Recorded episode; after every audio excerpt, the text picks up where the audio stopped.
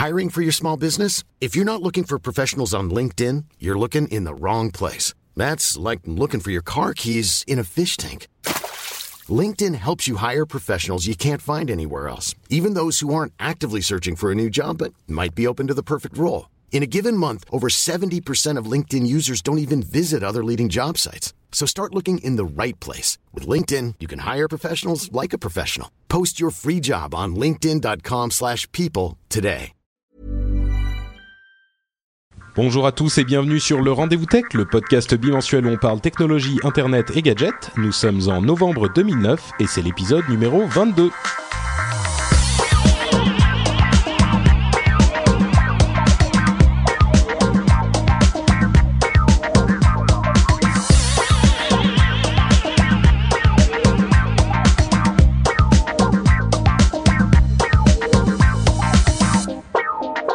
Bonjour à tous et bienvenue sur le Rendez-vous Tech, le podcast où on parle technologie, internet, gadgets, euh, Google, Microsoft, Apple, etc., etc.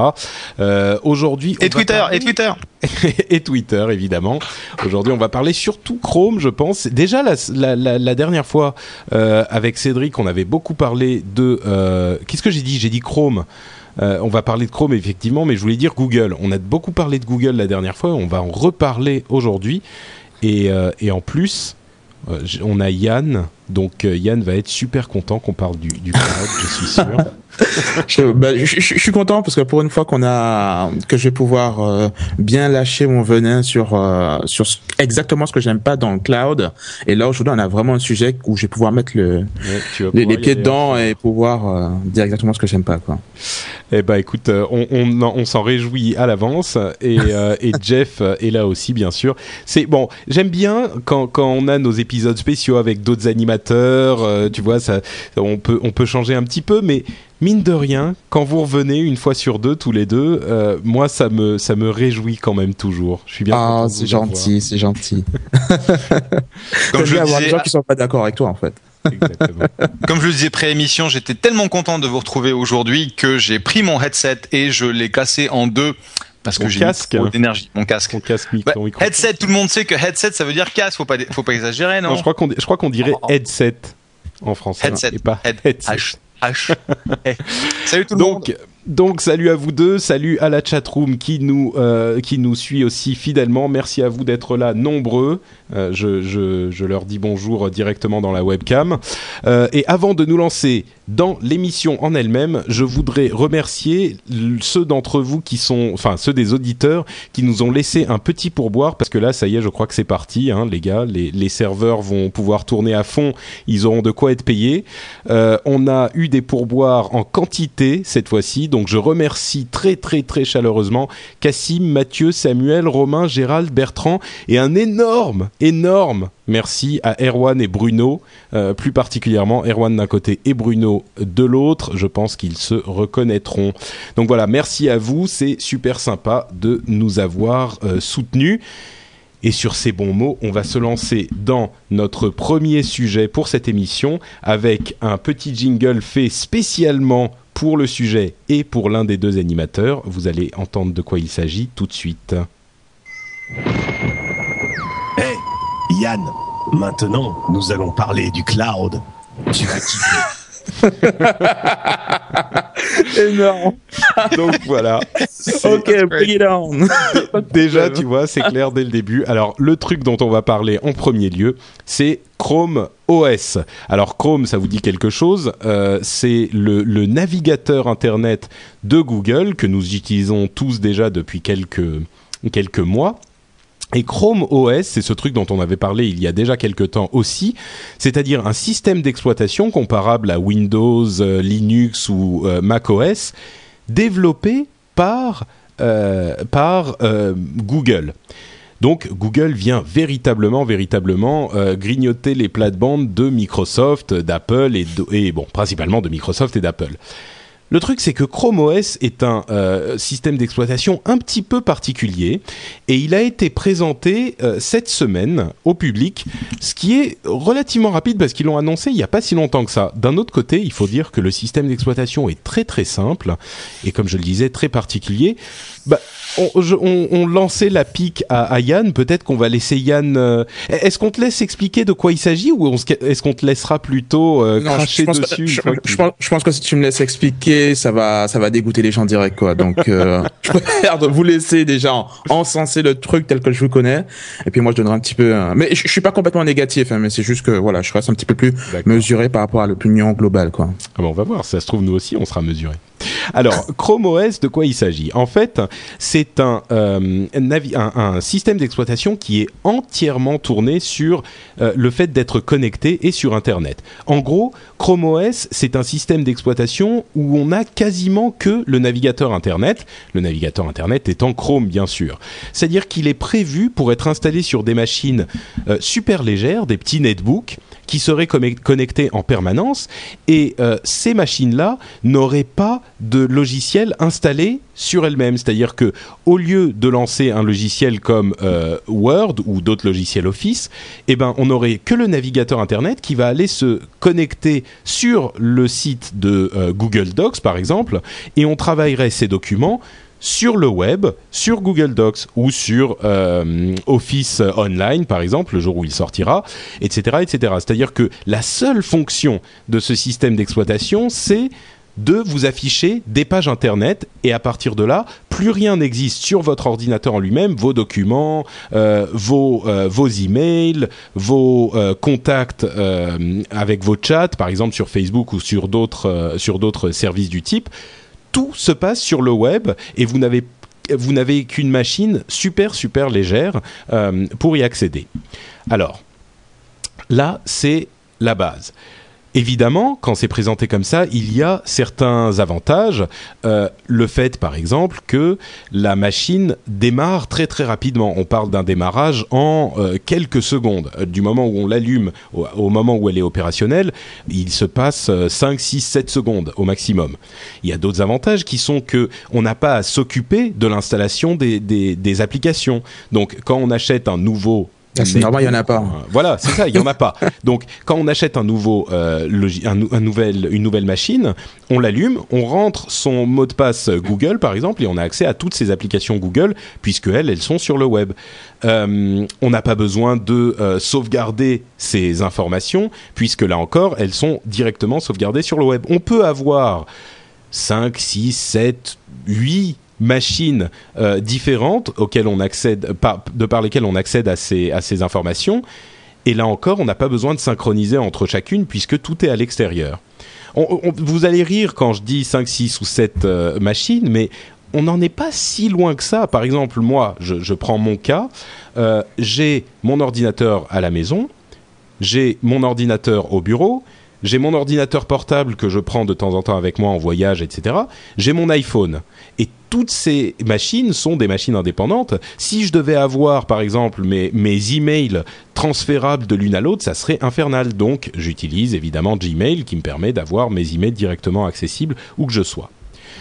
Euh, je pense que c'est une, image relativement complète de ce Chrome OS, donc il, se permet, il permet de se passer complètement de Windows ou de, de Mac OS en spécifiant qu'il y a des utilisations, euh, que ce sont des utilisations particulières. Par exemple, lors de la présentation, ils ont bien précisé que ça n'était pas fait pour tout le monde. Si on est un, avocat qui doit éditer des documents en permanence euh, pendant un voyage, par exemple, il est évident que cette machine ne sera pas forcément faite pour vous. Euh, je, je, pense que j'ai été assez clair sur la présentation. Ouais. Jeff, est-ce que est-ce que tu as des trucs à rajouter avant qu'on passe la, la, parole à la première salve de critique ou d'appréciation à, à Yann? Non, tu as bien résumé euh, le, la valeur en fait de Chrome OS qui est de tourner sur des machines qui sont soit des vieilles bécanes euh, qui ont pas forcément de quoi faire tourner un, un, un, OS qui est à jour, mais qui pourrait très bien euh, fonctionner avec un, quelque chose de très lightweight. Donc je vois vraiment un segment euh, dans le Linux ou le, le, le Linux en BD euh, embarqué, pardon, qui peut être intéressant. Mais pour l'utilisateur euh, assez lourd tel que tel que nous, je suis pas sûr que ce soit vraiment intéressant du tout. Bah, ce qu'ils disent, c'est qu'ils veulent des machines. Enfin, a priori, le marché qu'ils visent sont des machines, des machines très bon marché, euh, autour des 200, 250 dollars. Donc c'est presque, bon, sans, sans non plus exagérer, mais c'est presque des machines jetables dont ils parlent. Donc euh, là où on commence à parler de machines super légères et, et super rapides, comme on n'a pas de, de, besoin de stocker beaucoup de choses sur l'ordinateur, on n'a pas besoin d'un gros disque dur, on n'a pas besoin d'un gros processeur, etc., etc. C'est vrai qu'on peut avoir des machines super bon marché. Euh, donc ça c'est la base. J'ai pas, vous remarquerez que j'ai pas encore dit exactement ce que j'en pense. J'aimerais bien entendre ce que ce que va dire euh, Yann parce que contrairement à ce que certains pourraient attendre, je pense qu'on va être relativement d'accord. Mais on, mais on va voir, on va voir. Yann, vas-y. Bah, bah, écoute, Lâche-toi. euh, écoute, moi, j'ai, euh, j'étais, j'étais vraiment très réservé par rapport à Chrome OS quand je l'ai vu. La, la première annonce, on n'avait pas encore vu, on savait pas comment ça, allait être- ça allait être. Là, ça se concrétise et euh, déjà tout le monde s'est extasié devant le temps de démarrage. Ouh là là, c'est 7 secondes. Déjà, il faut voir que les démos qu'ils ont faites avec leur démarrage en 7 secondes, c'est sur un disque SSD. Ok? Donc quand on parle d'un, portable, d'un, notebook à 200 dollars euh, euh, jetable, rien qu'un disque SSD euh, d'une taille raisonnable, tu vois, c'est, c'est déjà hors de prix. Donc euh, faut, faut remettre déjà, enfin. C'est pas ça, rien d'extraordinaire de booter en 7 secondes sur une machine aussi légère, quel que soit le système d'exploitation, euh, à Oui, partir de disque dire- SSD. Ça, ça veut pas dire que ça sera pas le cas parce que leur, leur système est à euh, est Ah à- si si si, ce sera le cas, ce sera le cas, mais il y a rien d'extraordinaire. C'est-à-dire que euh, Ok. un- un- une machine juste avec un OS, juste avec un navigateur, moi je te dis ma PS3 elle démarre en 7 secondes aussi, j'ai un navigateur dessus. Donc tu vois rien que ça, moi ça me ça me bluffe pas tant que ça quoi. Après, enfin comme, comme tu l'as tu l'as expliqué tout à l'heure, on on n'avait pas la possibilité d'installer des applications. Ce qui encore plus incroyable, comme le faisait remarquer Morgoth sur le sur la chatroom, c'est qu'on peut même pas installer des applications Android. Ce qui est incroyable, ils ont quand même un pool d'applications sur leur propre plateforme, leur propre système d'exploitation mobile, et ces applications, on peut pas les installer sur euh, Google OS, sur Chrome, euh, sur Chrome OS. Donc, euh, je trouve ça un petit peu, un petit peu fort. Et, et même pour regarder un, un film, enfin, il montrait un extrait de, de, de trailer ou un truc comme ça. Mais même un pauvre codec, un, un codec pour regarder un DivX, on va pas pouvoir l'installer sur cette machine. Donc, euh, c'est quand même incroyable de, de, de se dire qu'on a un, un ordinateur, mais qu'on peut rien installer dessus. Je veux dire, c'est pratiquement une calculatrice, quoi, le truc. C'est euh, c'est super limité. Je, faisais pareil avec ma Casio. Donc, et, et, et, et pour, pour, pour finir, le, le cloud, enfin, Chrome OS représente exactement ce que, je disais tout à l'heure. Ça représente exactement tout ce que je n'aime pas dans le cloud. Attention, il faut bien me comprendre. Je, trouve que c'est extraordinaire ce qu'on peut faire avec euh, un site web, avec HTML5, etc. Mais je trouve que faire un, système d'exploitation basé sur un navigateur, c'est un peu revenir en arrière, parce qu'on est en train de, de brider, de, limiter le, panel d'utilisation que peut avoir un utilisateur avec son ordinateur. Tout se fait via euh, via le navigateur. Et des tâches simples comme pouvoir retoucher une image euh, photo par exemple t'as pris une photo avec euh, t'as, le problème des yeux rouges là. Comment tu vas tu vas tu vas enlever les yeux rouges sur euh, sur ton navigateur? T'as, t'as besoin d'un, au moins d'un petit truc quoi un petit logiciel qui d'édition Ouais, ou, te- retailler la taille de- d'une image pour te truc comme répondre- ça. Pour te répondre sur ces choses-là, il y a euh, Adobe Mhm. Photoshop.com qui fonctionne très bien pour ces petites tâches. Ah. Tu mets, oui, mais tu uploads. tu es obligé ta- de, de ouais, tu uploads ta photo qui en Mm. maintenant avec les appareils photo de 12 mégapixels, elle doit faire au moins 8 mégas ta, ta photo. c'est pas enfin il faut l'uploader, après la retélécharger, la stocker quelque part dans le cloud. Enfin, c'est pas aussi pratique que euh, brancher ton truc sur ton PC, tu as un logiciel directement intégré à Ubuntu ou à Windows qui te permet de de redimensionner la taille de ton image. C'est des trucs tout con quoi. Une, une calculatrice, même une simple calculatrice, tu tu veux faire un, un calcul tout simple, tu es obligé d'ouvrir une page web pour faire un calcul. Tu veux écouter de la musique, à qui ce n'est jamais arrivé d'écouter un podcast, par exemple le rendez-vous texte, un excellent podcast, d'écouter un podcast d'écouter un podcast ou, ou même de la musique sur Deezer dans un onglet et après tu ouvres d'autres onglets, tu commences à naviguer, en fait, après tu as fini de faire tout ce que tu voulais faire et tu fermes ton navigateur et là la musique se coupe, ton podcast se coupe parce que tu avais oublié que ton podcast était en train d'exister en fait ton ta musique que tu écoutais existait dans ton navigateur. Pour moi ça ce sont vraiment deux Bon, deux types d'applications différentes. Je crois quoi. que là tu donnes, tu donnes une appréciation qui est. Euh, c'est pas totalement faux ce que tu dis. hein. Il y, a, y a du vrai à mon sens, mais tu, tu juges quand même euh, ce système d'exploitation avec des standards et des habitudes d'un système d'exploitation différent, d'un système d'exploitation classique. Moi, je pense que euh, il est aussi tout à fait euh, imaginable qu'on change un petit peu nos habitudes euh, avec un système d'exploitation de ce type-là, de Chrome OS, et que des choses comme, par exemple, le fait de retoucher les photos qui font 12 mégapixels, enfin qui sont énormes comme tu le disais, c'est pas forcément un réflexe qu'on a aujourd'hui avec le web. Moi, je mets mes photos sur Flickr. Il y a beaucoup, beaucoup de gens qui mettent leurs photos sur euh, Facebook. Si on veut les garder pour les garder super longtemps, effectivement, on va pas les mettre sur Flickr ou sur Facebook ou enfin encore que hein, sur sur Flickr, ça se fait aussi. Mais euh, ce que je veux dire, c'est que l'appareil principal, euh, l'ordinateur principal reste existera toujours. Chrome n'est pas prévu pour remplacer l'ordinateur principal alors que euh, euh, donc on aura toujours notre ordinateur principal, on aura ces applications un petit peu lourdes, etc., qui permettront de faire des choses comme ça. Chrome est prévu pour euh, un, ordinateur en plus qui comprend un petit peu partout, qui est pratique pour faire des trucs sur le web rapidement, mais qui remplace pas entièrement tout. Euh, et, de ce point de vue, ça peut apporter des, choses intéressantes parce qu'on n'a pas besoin d'avoir euh, absolument toutes ces applications lourdes sur un, petit ordinateur, euh, comme je le disais, presque jetable. Ouais, mais je, je sais pas.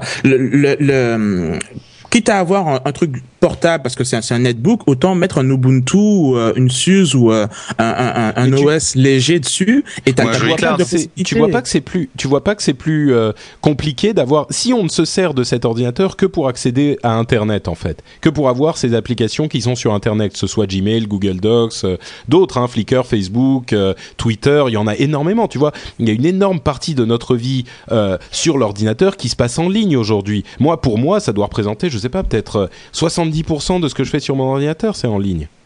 D'accord. Donc, donc donne-moi juste, à, part le, le, temps de démarrage qui est, qui est faible, donne-moi une raison pour laquelle tu voudrais te brider euh, entre euh, avoir un, un, netbook juste avec un navigateur et avoir un netbook avec un Ubuntu plus un navigateur dessus pour le même prix. Parce que j'ai pas besoin. Je peux, je peux donner ma raison.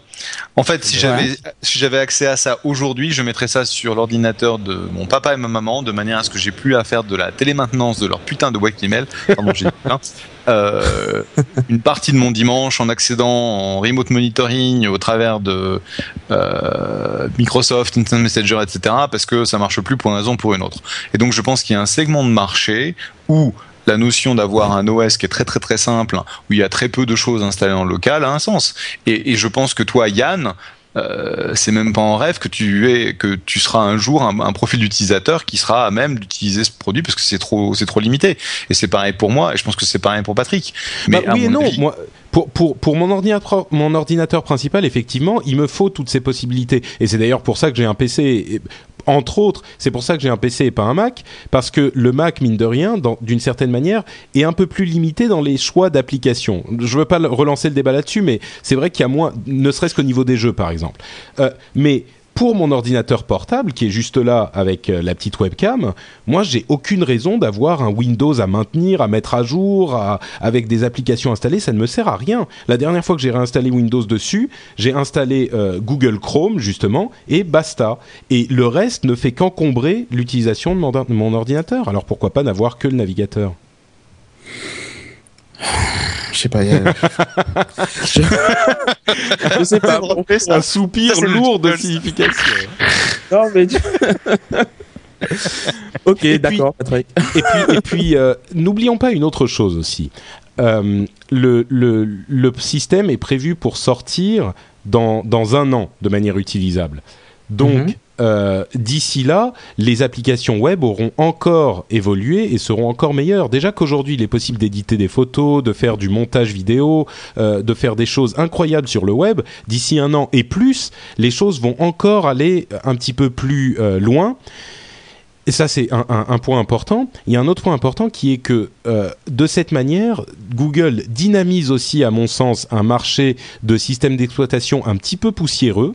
Ils sont entièrement open source, ce qui fait qu'on va pouvoir avoir des modifications intéressantes de ce projet pour d'autres utilisations.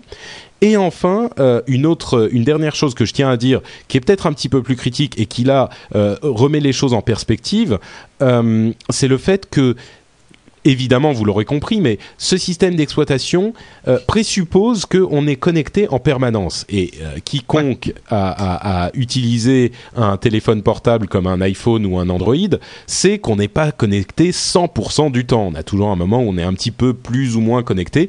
Donc, à mon sens, ce Chrome OS, c'est un regard vers le futur et le début d'un projet qui n'arrivera euh, à son euh, potentiel maximum que dans 2, 3, 4 ans. Donc C'est intéressant, c'est enthousiasmant, mais c'est pas non plus demain que ça va devenir super euh, utile et utilisable en tout cas. Un petit peu comme Google Wave, quoi. Enfin, je me comprends. Ouais. non mais je suis d'accord, je suis d'accord. D'accord. Ouais, enfin, autant, autant Google Wave, euh, tu as un, un feedback qui est assez, qui est assez unanime en disant, euh, ok, c'est bien techniquement, mais ça sert à quoi ce, ju- ce truc au juste? Autant Mmh, euh, mmh, un mmh. truc comme euh, comme l'OS, hein, tu vois qu'il y a une génération de machines, les netbooks, euh, etc., qui ont une raison d'être ou une raison d'utiliser ce genre de ce genre de produit. La notion de il faut être connecté euh, 100% du temps, je pense que c'est pas réaliste. Il faut voir comment ce sera installé en local, etc. Et, et comment tu fais euh, une utilisation euh, au minimum un petit peu déconnectée, parce que c'est pas pas fiable aujourd'hui, surtout aux États-Unis, de dire euh, c'est du 100% connecté. Mais tu vois par exemple mon copain Tariq chez Jolly Cloud anciennement et avant fondateur de NetVibes travaille aussi sur cette opportunité là avec sa propre version de Linux donc euh, il y a un énorme marché qui s'est développé. Il y a un Ouais. besoin de d'OS euh, voyons un peu comment ça se passe. Et, la façon dont moi je vois les choses c'est que euh, à mon avis il y a un espèce de continuum que Google va essayer d'établir entre Android et, euh, et euh, Chrome OS de manière à ce que bah, ce soit une expérience assez euh, assez consistante un peu dans la façon dont, dont Microsoft parle des three screens des trois des trois écrans donc euh, le mobile sur Windows Mobile euh, euh, Windows 7 sur le PC et puis euh, Windows Media Center pour la télé Bah, ça, on peut imaginer par exemple que, enfin, il y a plein de choses qu'on peut imaginer. À vrai dire, c'est une première présentation et on ne sait pas exactement ce que ça va donner dans le futur. Si vous voulez voir un petit peu la présentation, euh, on mettra des liens euh, sur la page web de l'émission et vous pourrez en juger par vous-même de ce que ça donne. Et puis, encore une fois, euh, c'est le tout début d'une aventure qui peut être intéressante en elle-même. Et à mon sens aussi pour mettre un petit coup de, de pied dans la fourmilière des, systèmes d'exploitation qui est, qui est un tout petit peu euh, euh, paresseuse depuis quelques années. Et puis il y a euh, un autre, une autre nouvelle qui est presque en rapport avec Chrome, c'est les nouvelles de de- d'Office euh, 2010 bêta.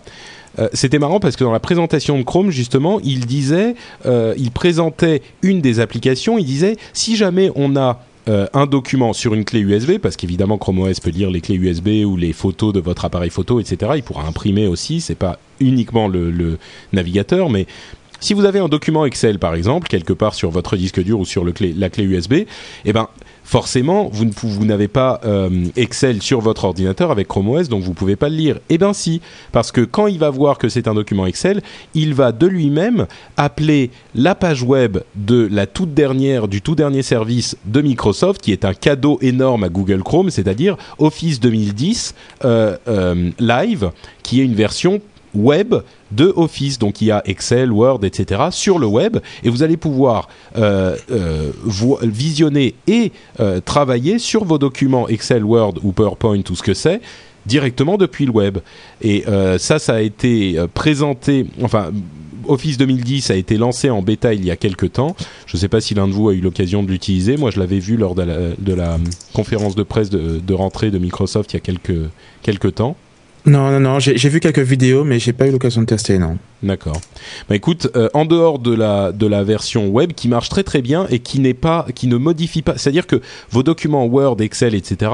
Une fois qu'ils sont passés par cette moulinette sur le web, ils restent entièrement euh, euh, lisibles par vos autres euh, documents, par vos autres applications Office. C'est-à-dire que vous vous avez des fonctionnalités un petit peu limitées sur le web, mais par contre le document reste entièrement cohérent par rapport à votre document que vous utilisez sur votre ordinateur de bureau régulier. Donc ça c'est une, une chose importante parce que les gens qui utilisent Google Docs par exemple savent bien que Google Docs c'est très pratique tout ce qu'on veut, mais les possibilités sont relativement limitées et un document Google Docs c'est presque un, un, un squelette de document comparé à, à ce qu'on peut faire avec les, euh, les applications euh, Microsoft. Donc ça c'est important. Elle- les, les documents resteront entiers avec euh, Microsoft Office Live. Et un autre truc intéressant, c'est que les, les réseaux sociaux sont intégrés dans Outlook avec Office 2010. Donc on aura Twitter, Facebook, etc. directement dans Outlook. Et ça, c'est quelque chose de très intéressant parce que Outlook, c'est effectivement notre centrale euh, de communication. Et nos réseaux sociaux devenant d'autres, euh, de plus en plus d'autres euh, vecteurs de communication, c'est pas bête de les intégrer à Outlook. Alors quelle forme ça va prendre, je sais pas, mais euh, c'est Si si, plutôt- j'ai- vu euh, j'ai vu un petit peu euh, des prototypes de de l'intégration de ces euh, de ces réseaux sociaux justement dans Outlook. Ils appellent ça le Outlook Social Connector. Et en fait, ils ont un petit panneau qui est en bas. Enfin, quand, quand Outlook est en plein écran, en, en bas à, à droite, ils ont un petit panneau qui est réservé à la présentation des infos supplémentaires par rapport à la personne que tu as sélectionnée dans ton mail.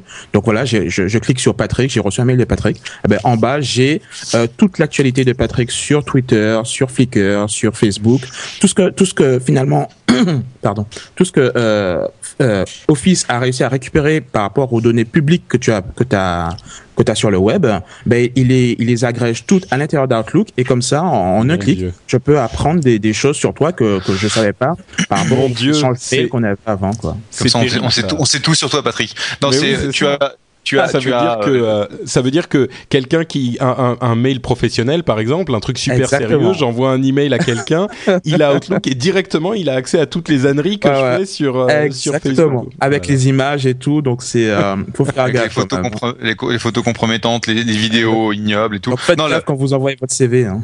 tu as, tu as deux produits aujourd'hui qui font ça un petit peu. Tu as euh, l'add-on. Oui, tu as l'add-on de LinkedIn euh, Mhm. qui, qui fait ça euh, pour la partie en fait euh, information sur ton social graph euh, professionnel. Mais comme maintenant dans LinkedIn, tu peux avoir l'in- l'intégration directe de ton Twitter, tu vois aussi le Twitter. Et effectivement, tu as Zobni euh, qui euh, Zomni avec un en fait- X hein. pas Zob- Zomni avec un- Zomni avec un X oui pas avec un Z Ouais, mais on prononce le, le X, on le prononce The ici. Donc, euh, oui en fait, oui tout le à fait oui on dirait Xo- Xo- Xomni en France, mais c'est Zomni aux US. Et donc Zomni euh, va euh, te montrer euh, les différentes informations disponibles à propos de ton interlocuteur, euh, ainsi que certaines statistiques comme quelles sont les euh, euh, 25 personnes avec qui tu emails le plus et combien de temps tu as passé à, faire des emails, ce genre de choses.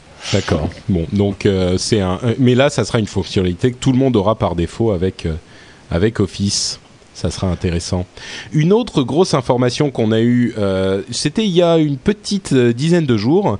C'était une grande euh, annonce fracassante de Rupert Murdoch. Pour ceux qui ne le savent pas, Rupert Murdoch est euh, le- l'actionnaire principal du groupe News Corp, qui est un énorme groupe média aux États-Unis.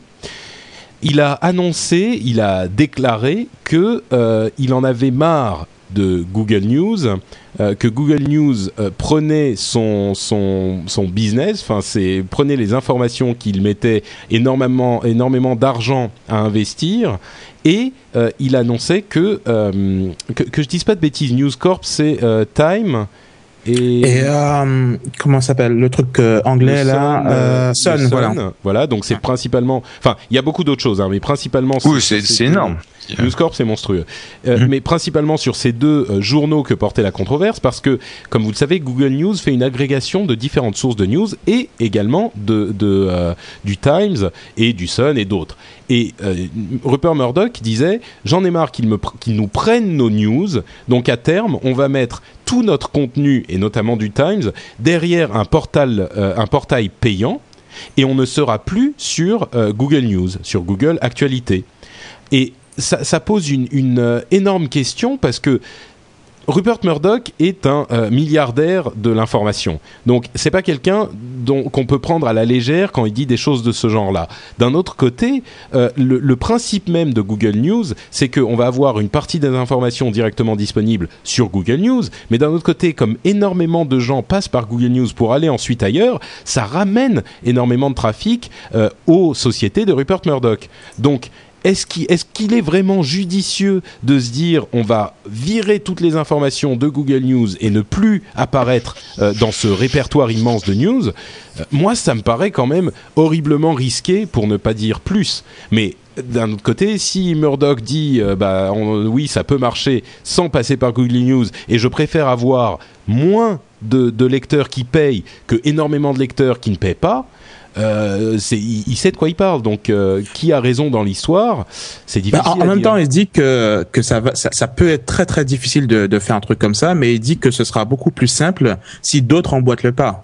Hein, donc en fait, il, euh, il essaie de, mener une sorte de, de front pour, euh, pour pouvoir. En fait, le, fond de sa pensée, ce que j'ai cru comprendre aussi, c'est que il estime que beaucoup de gens, beaucoup d'internautes, ne, ne, ne reconnaissent pas à leur juste valeur les contenus de haute qualité qui sont disponibles sur le web, et, et, donc du coup, euh, il, il, pense aussi que euh, il faudrait essayer de, de, de, de, de rendre certains contenus de haute qualité payants. Alors euh, trouver des différentes solutions, mais euh, le, tout gratuit n'est pas forcément une solution viable à long terme. C'est ce que j'ai compris en fait dans, dans ses propos. Et, et, et c'est vrai que alors quand, quand, je vois des, sites comme PC Impact, qui est très connu dans, dans la sphère francophone, qui est un site qui parle des, des nouvelles technologies, euh, eux aussi ont fait le switch de, de, de, de proposer une formule payante.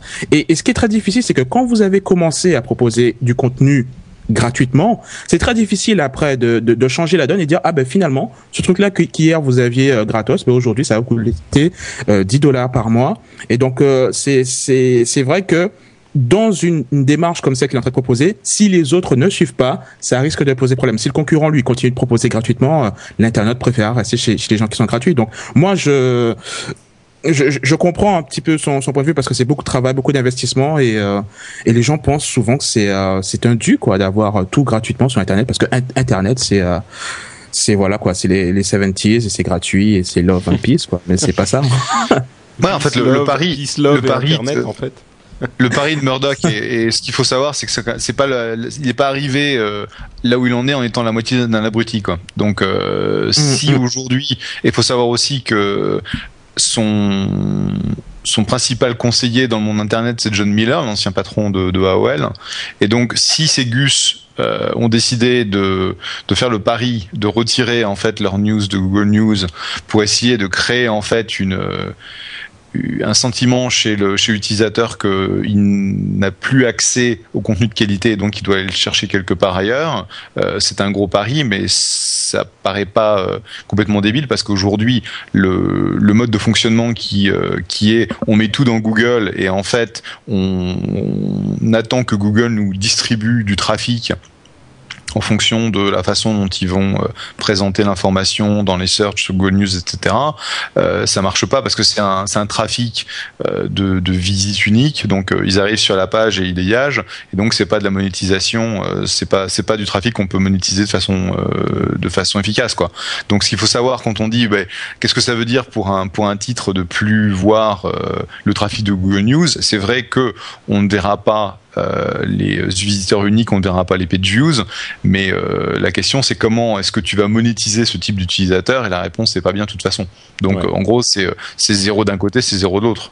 Bah, c'est vrai que c'est un truc, une situation compliquée, d'autant plus que, à mon sens, enfin, je veux pas me, me, substituer au jugement de Rupert Murdoch, mais il se base sur le modèle du Wall Street Journal, qui est une autre des propriétés de News Corp, qui est un journal qui est payant depuis euh, très longtemps et qui fait de l'argent sur sur internet. Enfin, il y a des abonnés en tout cas, mais le problème c'est que le Wall, Street Journal c'est un, journal tellement particulier sur la bourse, sur l'actualité financière.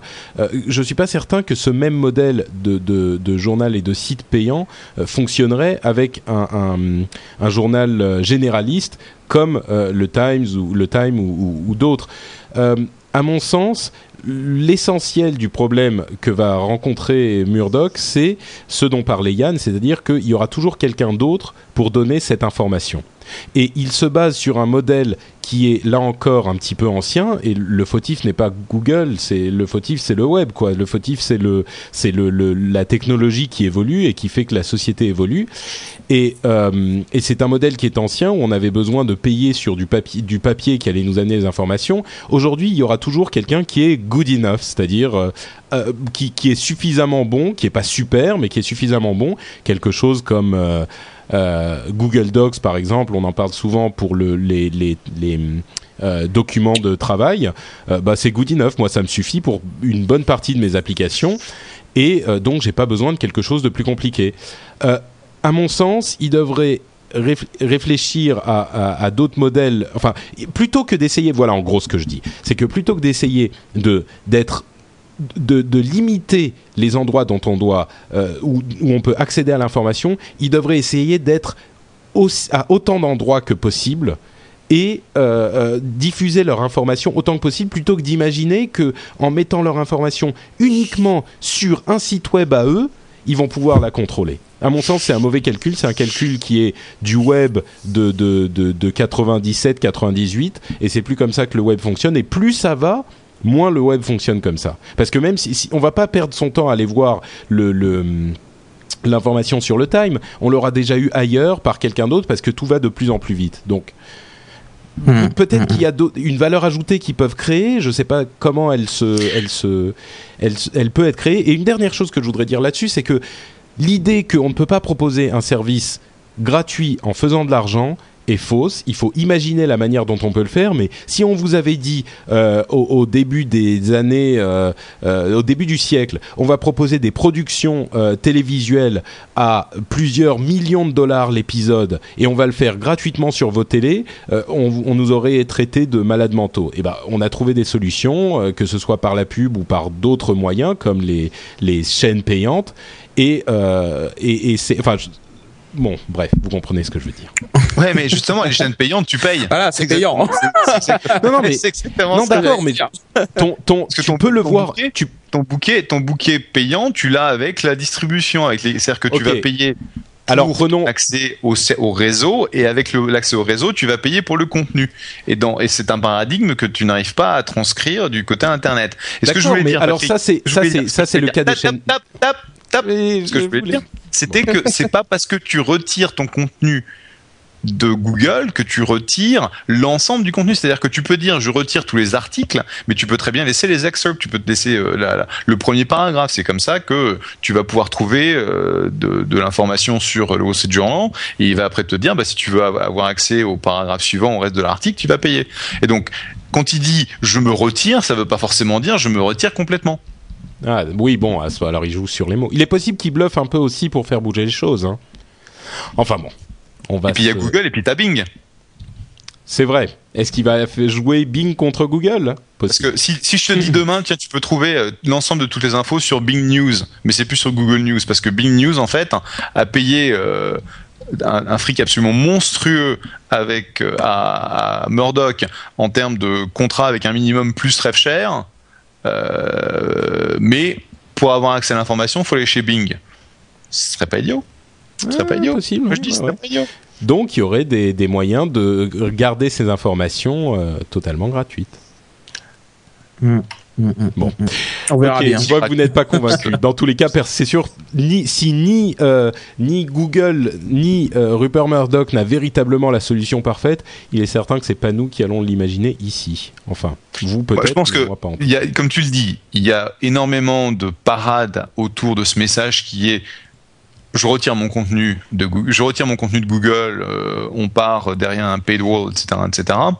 Mais ça se fait dans un contexte où Microsoft essaie vraiment de pousser euh, Bing. Et je veux dire, j'ai vu Balmer maintes et maintes fois euh, taper son poing et dire on y va, on y va, et ça mettra 10 ans, mais on les aura. Et euh, c'est le genre de c'est le genre de tactique qui pourrait très bien amener quelques points de plus ou plus que quelques points de plus, peut-être une dizaine de points de plus à Bing s'ils avaient un contenu exclusif avec des news, des choses comme ça. Même si ça leur coûterait potentiellement des centaines de millions en termes euh, de deal, mini, de minimum, de rev share, etc. Je dire, c'est Microsoft, hein, donc euh, ils peuvent se le permettre. Et ça serait euh, un retour de la concurrence intéressant sur ce marché aussi, ce qui ne serait évidemment que positif. Et à propos de Balmer et de Microsoft, euh, il a tapé du poing sur la table, bon, peut-être pas lui directement, mais dans le domaine du Xbox Live, euh, il y a une semaine environ, euh, les Xbox Live modés ont été complètement bannis du service Xbox Live. Alors, est-ce que vous savez ce que c'est que les Xbox Live modés? Je sens que Yann, je sais pas pourquoi il saura de quoi il s'agit. Ben, les, les Xbox modés, c'est très simple, c'est juste une Xbox qui a été pour euh, pour pouvoir euh, jouer à des jeux de façon illégale, donc pouvoir les télécharger et euh, y jouer sans, sans sans sans devoir payer. Et la pas, particularité, c'est pas que qu'en- ça. C'est pas que ça. Ça peut permettre d'installer des logiciels différents sur sa Xbox. euh. Non, pas pas sur pas sur la Xbox 360. Ah bon, d'accord, c'est midi. Non, c'était uniquement sur la sur la première Xbox, mais la 360, tu ne, ça ne sert qu'à euh, jouer aux jeux de façon illégale. Un jeu piraté, quoi, d'accord. Ouais, tout à fait, tout à fait, tout à fait. Et comme tu le disais, Microsoft a, a tapé du poing et a euh, définitivement euh, banni donc une flopée de d'Xbox euh, 360 Ouais, qui ont été détectés faut- comme étant étant modés justement. Ce qu'il faut savoir, c'est que ces Xbox qui étaient donc modifiés, piratés entre guillemets, euh, et- pouvaient toujours accéder aux services de jeux en, en réseau, de jeux en ligne de Microsoft, donc le fameux Xbox Live. Mais Euh, c'est pas la première fois. Hein. C'est pas la première fois qu'ils font ça. hein. Euh, Il y, a- il eu à plusieurs reprises des euh, des vagues de ban. Euh, J'ai beaucoup de compagnons qui sont tombés. Et donc là c'est, je crois que c'est avec avec Modern Warfare 2 qu'ils ont redétecté, ils ont mis de nouveaux systèmes de, de détection. Ils ont ils ont décidé de, de, de refaire encore une une euh, une rase, rasée quoi. Euh, mais c'est parce qu'il y a beaucoup de, de gens qui ont piraté le jeu, donc ils ont détecté subitement beaucoup de gens et ils ont euh, banni euh, Bah, là encore beaucoup de gens quoi. Je sais pas si c'était dû, à- enfin si c'était lié à Modern Warfare 2, c'est possible, mais effectivement quand on dit ils en ont, ils en ont euh, banni beaucoup, ça se compte en centaines de milliers, hein. donc c'est vraiment un, un énorme, énorme. Donc, Mhm. euh, et, et c'est d'autant plus important que quand ils sont bannis, on peut plus les compter comme abonnés Xbox ou comme euh, euh, dans, les, Si, dans si. les chiffres. Si, si, c'est ce qui est marrant en plus, c'est que quand tu te fais bannir du Xbox euh, Live, en fait, c'est ta console qui est bannie, mais pas ton compte. Toi, tu Ouais. continues à payer tous les mois pour ton abonnement. Donc, euh, donc voilà quoi. Donc, si tu veux conserver tes succès, tes trucs comme ça, faut continuer à, à payer et tu rachètes juste une nouvelle 360. Quoi. Ah donc tu peux racheter une console et tout va bien en fait. Ah, et tu, tu récupères ton compte avec tous tes succès et tout. euh, Ah bah, voilà. Attends, quand tu quand tu quand on te sucre ta console, tu peux plus l'utiliser, aller euh, aller lockdown, tu peux plus euh, rien faire. Si, si, si, si, tu, peux, si, bien tu, sûr. tu peux continuer à l'utiliser euh, offline, mais c'est juste que tu peux plus te connecter, tu peux plus jouer en, en réseau, tu peux plus télécharger de démos, c'est juste une console euh, locale quoi. Mais ton compte live, est- si tu vas chez un pote, tu te connectes avec ton compte live, ton pote qui est pas banni, et tu, tu peux euh, envoyer des messages et tout, surfer avec ton compte. Il n'y a pas de problème. Donc euh, c'est quand même quelque chose de, de complètement. J'ai l'impression qu'on l'a qu'on l'a présenté comme une chose un petit peu sévère, mais c'est ça me paraît normal comme euh, comme réaction le fait de, de bannir ces consoles. C'est pas parce que ils gardent le compte que euh, on va. Bah, quand tu regardes, euh, quand tu regardes ce que fait Sony, Sony eux, ils ont un système similaire qui est enti- entièrement gratuit. Le, le- le PlayStation Network, c'est exactement non, le, le- mais, le même. non, non, mais on parle, on parle pas de la même chose. On parle du, du on parle pas du fait qu'il soit payant ou pas. Euh, une fois que la console est bannie, on peut parfaitement arrêter son, son, son interrompre son abonnement. Mais le Hmm. fait qu'ils bannissent les consoles qui ont été modifiées euh, pour jouer à des jeux pirates, ça me paraît raisonnable. Je veux dire, on n'est pas en train de dire, euh, oulala, euh, Microsoft, les super méchants, ils bannissent les, les, les gens sans raison. Euh, je- I'm Sandra, and I'm just the professional your small business was looking for. But you didn't hire me because you didn't use LinkedIn jobs. LinkedIn has professionals you can't find anywhere else, including those who aren't actively looking for a new job but might be open to the perfect role, like me. In a given month, over 70% of LinkedIn users don't visit other leading job sites. So if you're not looking on LinkedIn, you'll miss out on great candidates like Sandra. Start hiring professionals like a professional. Post your free job on linkedin.com/people today. Ryan Reynolds here from Mint Mobile. With the price of just about everything going up during inflation, we thought we'd bring our prices down. So to help us, we brought in a reverse auctioneer, which is apparently a thing. Mint Mobile unlimited premium wireless. Ready to get 30, 30, bit to get 30, bit to get 20, 20, 20, bit to get 20, 20, bit to get 15, 15, 15, 15 just 15 bucks a month. So, Give it a try at mintmobile.com slash switch.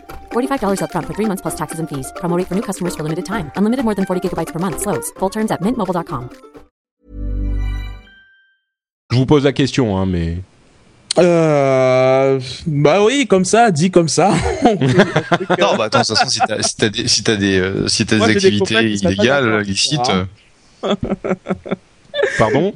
J'ai des copains qui seraient pas d'accord avec toi, mais euh, des Oui, copains qui sont des copains voyous. ont été bannis, oui, voilà. voilà. Donc, euh, mais euh, mais oui, oui, effectivement, dans dans le fond, euh, si tu si t'as pas acheté le jeu, euh, on, on voit des, des super productions. Enfin, je, je participais à un podcast hier où euh, où euh, une, une, une auditrice d'Irène, pour ne pas la, la citer, pour ne pas la citer, Qu'on Euh, salue au passage, salut On dire. salue au passage, euh, disait que par exemple Uncharted 2, qui est un jeu énorme, euh, a fait de très très mauvaises ventes. Et, euh, et donc euh, il faut, faut vraiment encourager les gens à acheter les jeux, les pirater, euh, même si en l'occurrence celui-là il n'était pas piratable, plutôt Mais que donc il faut il faut quand même taper du, du, du poing sur la table quoi, et pousser les gens à, à acheter légalement. Uncharted 2, Uncharted 2 n'est que sur euh, n'est que sur PlayStation si je ne m'abuse. Ouais, tout à fait, tout à fait, tout à fait. Mais il y a, il y a beaucoup de jeux comme ça qui ont eu beaucoup de succès, mais euh, ont eu du succès via les, les réseaux pi- pirates.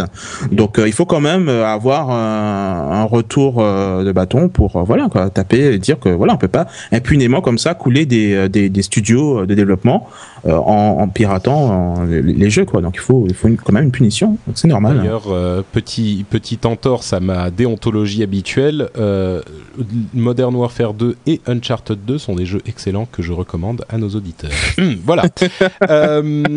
Donc ensuite, en parlant de Microsoft, euh, il y a euh, deux euh, oh, pardon, une news qui est plutôt intéressante, c'est que le Zune va enfin arriver en Europe. Alors le Zune, pour ceux qui connaissent pas, c'est le lecteur portable multimédia, donc euh, MP3 on va dire, et même vidéo de Microsoft, dont l'équivalent d'un iPod.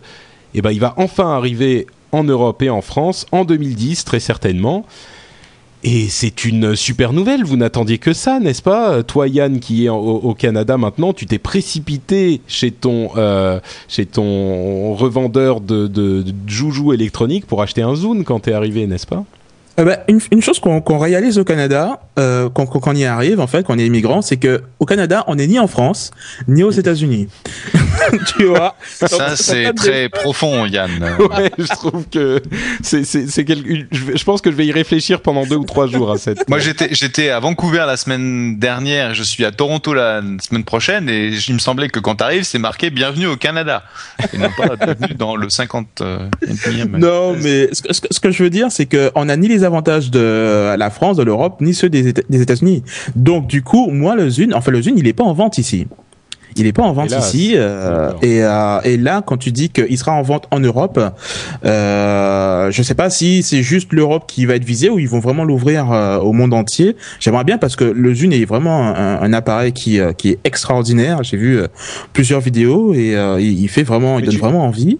Tu l'achètes mais- toi le Zune Parce que la grosse blague c'était que le Zune est le meilleur lecteur MP3 de 2006 ou 2007 en fait avant l'arrivée de l'iPhone avec son App Store et son sa connectivité euh, en permanence.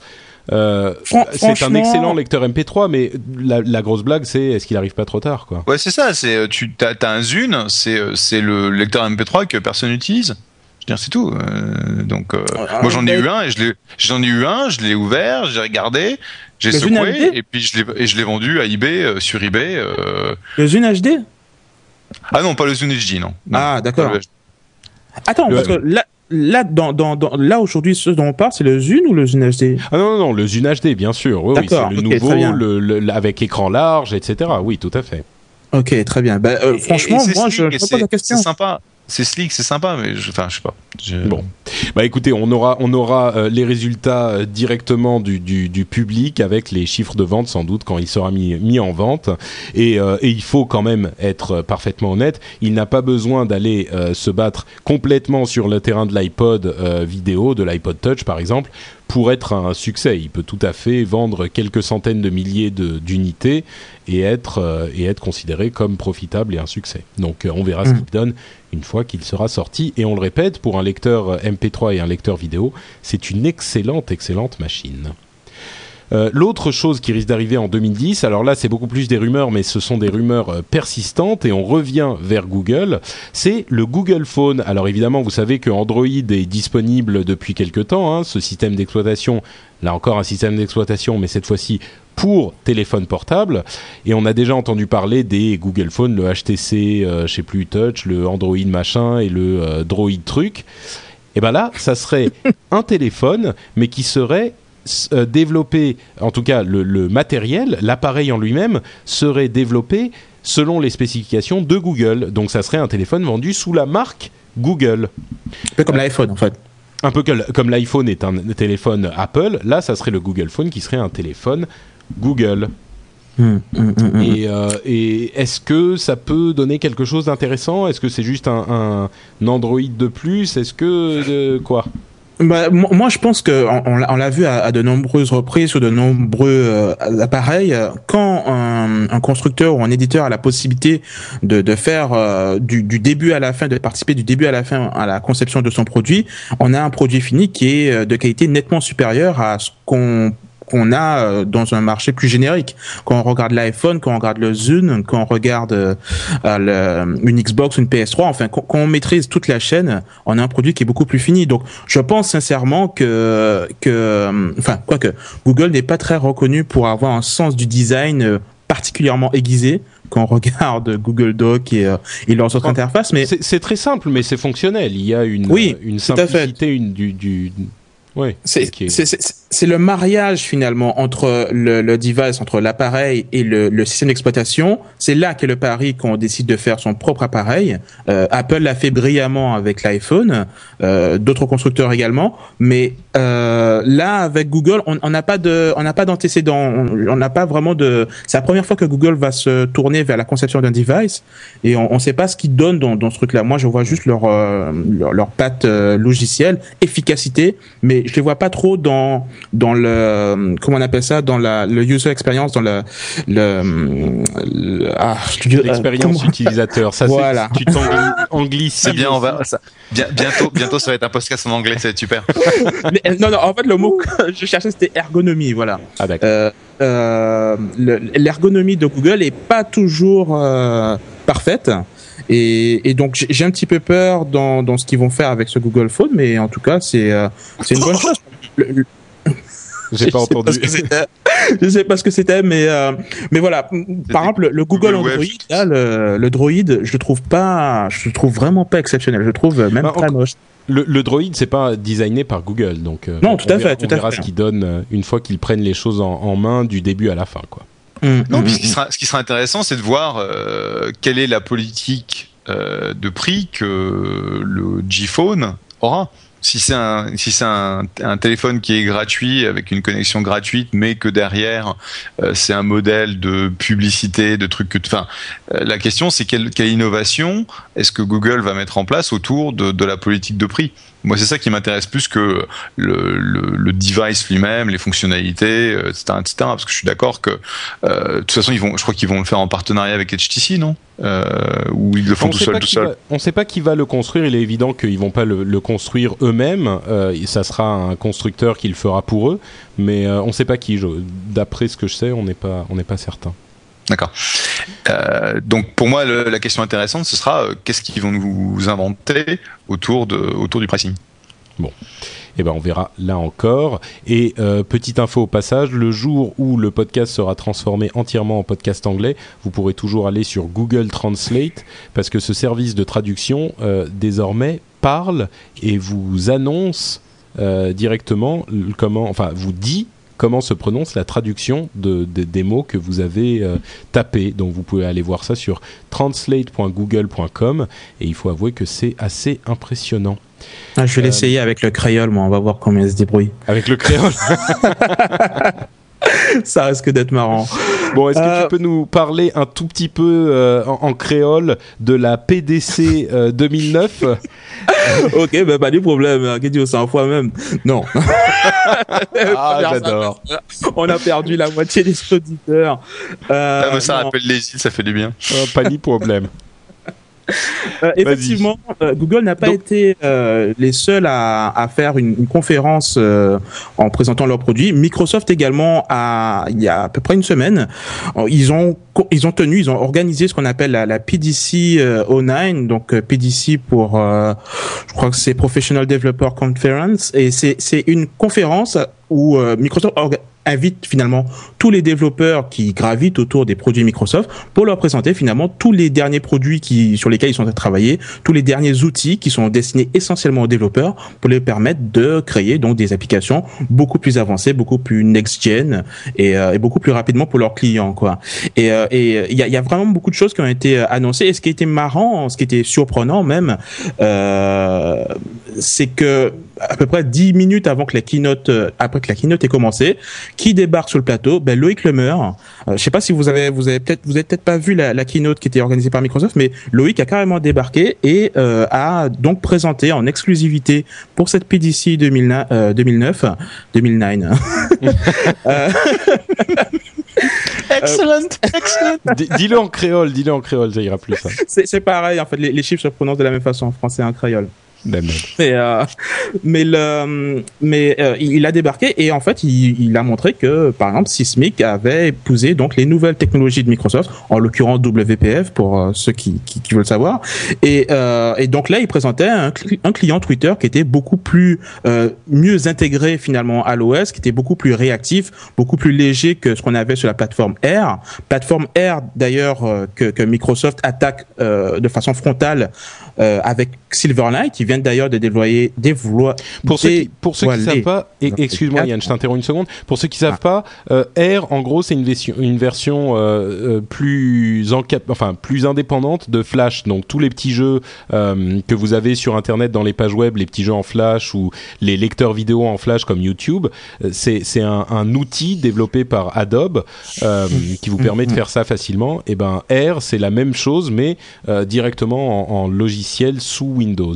Je sais pas si ça a D'accord. été clair, Ah. mais Bah, enfin, je- tu m'as un petit peu devancé. J'allais rapidement expliquer ce que c'était, mais Ah, pardon, effectivement, euh, Adobe et, euh, et Microsoft euh, attaquent tous les deux ce- ce- cette portion où euh, on a de plus en plus d'éditeurs qui ont euh, qui doivent faire un choix quand ils développent un, un logiciel. Soit ils choisissent de le faire euh, sur Windows, sur Linux ou sur macOS et euh, parce que le faire sur plusieurs plateformes c'est problématique. Il faut il faut recruter pratiquement deux fois plus de développeurs ou sinon on fait le logiciel on choisit la, la solution de facilité on le fait dans le cloud. C'est pour ça que j'aime pas d'ailleurs le cloud.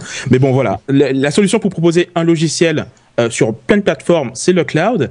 Et, euh, et Microsoft et, et Adobe en premier lieu ont développé donc cette plateforme qu'on appelle R qui vous permet, qui permet aux développeurs de créer une application euh, en une, une seule fois et que cette application puisse être exécutée sur différents systèmes d'exploitation sans qu'on ait à modifier quoi que ce soit.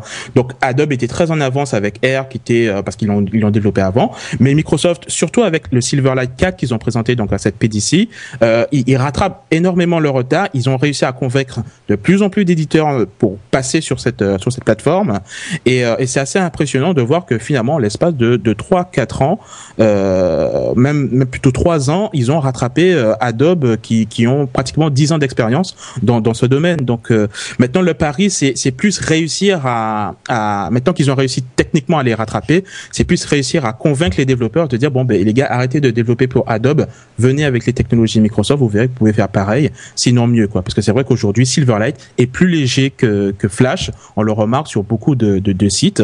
C'est pas pour faire de la promotion ou autre, hein, c'est vraiment quelque chose qui s'est avéré. Et euh, au- d'autres choses, enfin deux autres choses qui euh, qui ont été annoncées pour euh, cette PDC, c'est un, nouveau euh, une nouvelle plateforme que lance Microsoft qui s'appelle Windows Azure, euh, qui alors très simplement c'est juste pour permettre aux, gens qui créent des sites web, ils ont pris par exemple l'exemple de WordPress, le, big boss de WordPress était là pour montrer qu'ils avaient basculé sur Windows Azure. Windows Azure c'est juste une plateforme qui permet donc aux développeurs de publier leurs sites web, leurs applications web, leurs services web sur cette plateforme, sur cette plateforme qui est d'accord, qui est d'ailleurs pas euh, limité à Windows. hein. On peut installer de l'Apache, on peut installer du Java, on peut installer d'autres technologies. Et ce qui est, ce qui est particulier avec ce- cette plateforme, c'est que euh, quand vous déployez votre service et que vous avez euh, une parution, vous avez fait un site web et vous faites une parution sur sur euh, Dignation ou euh, sur un site qui a une très forte affluence et que subitement ben, votre site est en train de s'écrouler parce que vous avez des milliers voire des millions d'utilisateurs en, en un espace de temps très réduit, euh, ben, vous allez juste sur le site de Windows Azure sur, sur lequel vous avez déployé votre site et vous dites je veux rajouter X nouveaux serveurs. En, en trois clics, on peut accroître la, la, la, la, charge que peut encaisser euh, votre site. Et ce qui est génial, c'est que quand vous en avez plus besoin, une fois que le rush est passé, vous dites c'est bon, j'en ai plus besoin de ces ordinateurs supplémentaires, Euh, donc euh, arrêtez de, de me les filer, je veux plus les payer. Euh, euh, à, à nouveau, alors que quand on prend un truc sur GoDaddy ou un autre euh, hébergeur, ben quand vous, vous décidez de prendre un cluster de quatre euh, de quatre ordinateurs, vous vous engagez sur un an, deux ans et vous pouvez pas vous en débarrasser quand vous en avez pas besoin. Donc euh, c'est ça qui est qui est sympa avec Azure, c'est que vous avez un système. Quand vous avez besoin de puissance, vous allez sur le site, vous dites ah, rajoutez-moi 4 5 serveurs pour euh, que ce soit plus fluide. Et quand vous en avez plus besoin, vous pouvez les enlever. Et en plus Ouais, c'est gratuit. Et Ça a l'air euh, super, mais ça va pas changer ma vie, moi. Ouais, enfin, c- euh, ce qu'il faut savoir, c'est que c'est euh, c'est la réponse de, de, de Microsoft à Amazon, c'est-à-dire que euh, ce que notre ami Yann vient juste de décrire, c'est ce que l'on peut faire sur euh, Amazon Web Services, euh, que ce soit S3 ou EC2 euh, depuis maintenant trois ans. Et donc c'est ce qu'utilisent jour- aujourd'hui euh, 80-90% des, des, des startups qui se qui se développent en Silicon Valley, parce que c'est ce qui te donne la, la, meilleure flexibilité et surtout le, le rapport coût euh, déploiement euh, par rapport à une solution euh, hostée chez un chez un Mm. hébergeur. Et donc c'est la réponse de, de Microsoft. Donc c'est c'est pour eux la façon de, retou- de retourner dans dans le jeu parce qu'aujourd'hui euh, Amazon a pris euh, la quasi-totalité du marché quoi. Une Ouais, fois de plus, mais- Microsoft se lance à l'assaut de tous les marchés qu'ils voient autour d'eux et c'est Ah mais ils ne font il- pas à moitié quoi. Ouais, mais Ah c'est des marchés stratégiques, hein, parce que aujourd'hui, quand tu vois que en trois ans, Amazon est devenu une infrastructure utilisée par des milliers, et des milliers d'applications, de services, que ce soit du consommateur, que ce soit de l'entreprise, alors qu'ils sont, ils ils sont partis de rien le jour où ils ont dit, bah voilà, euh, on a un service web, euh, ça s'appelle S3, vous pouvez euh, louer de- du stockage en fonction de vos besoins et vous paierez. Euh, euh, au, au mégaoctet utilisé, euh, tout le monde pas disait juste du quoi stockage. Hein. C'est pas oui, juste bah, du ils ont stockage. commencé, ils ont commencé par le stockage. Ici tout, donc le- la partie, euh, la partie euh, computing est, de- est venue après. hein. La, la, la première offre c'était S3. hein. Après ils ont sorti euh, ici tout. Et, euh, et donc Microsoft a pris ça. Bah, S3, Non, non, je S3, comprends, je comprends. Non, S3, moi, je- connais- c'est moi, je la- comprends. c'est la- c'est de la puissance machine. Jeff, Jeff, moi je comprends, mais je, je crains juste que nos auditeurs ne, ne suivent pas tous forcément euh, nos conversations techniques. Euh, Parce que je voulais, juste, je voulais juste te répondre, Patrick, quand tu, quand tu dis ça va pas changer ma vie, ça va pas changer ta vie à toi personnellement parce que t'es pas un développeur, mais tu vas avoir beaucoup d'applications, de services qui vont utiliser ces, ces services-là. Parce qu'en fait, la grande vision, c'est quoi? C'est que un jour, tu auras euh, entre 5 et 10 fournisseurs de ressources comme ça distribuées. Euh, tu vas avoir euh, Microsoft, tu vas avoir euh, euh, tu avoir Google avec App Engine, tu vas avoir euh, Amazon, tu vas avoir Rackspace, et après les, euh, le, le boulot des développeurs d'applications, un jour, ce sera de dire où est-ce que je peux acheter mon heure de CPU le moins cher possible et tu auras euh, des infrastructures qui iront bouger tes, euh, tes services euh, de Rackspace chez Google en fonction de, du prix auquel ils te feront payer euh, le quantum de, le quantum de, cal- de calcul. au lieu d'avoir euh, ton ordinateur bien défini quelque part, euh, c'est ton serveur et voilà, il est là, il bouge pas. Et si tu en as besoin de plus, eh ben, il faut payer sur euh, deux ans ou trois ans. Et, euh. Et voilà. Exactement, t'as tout, t'as tout compris. Et alors Yann, euh, le dernier produit qui était présenté, qui est Dallas, c'est intrigant, je sais même pas de quoi il s'agit. Dallas, en fait, c'est Ah, c'est le c'est le c'est le nom de code.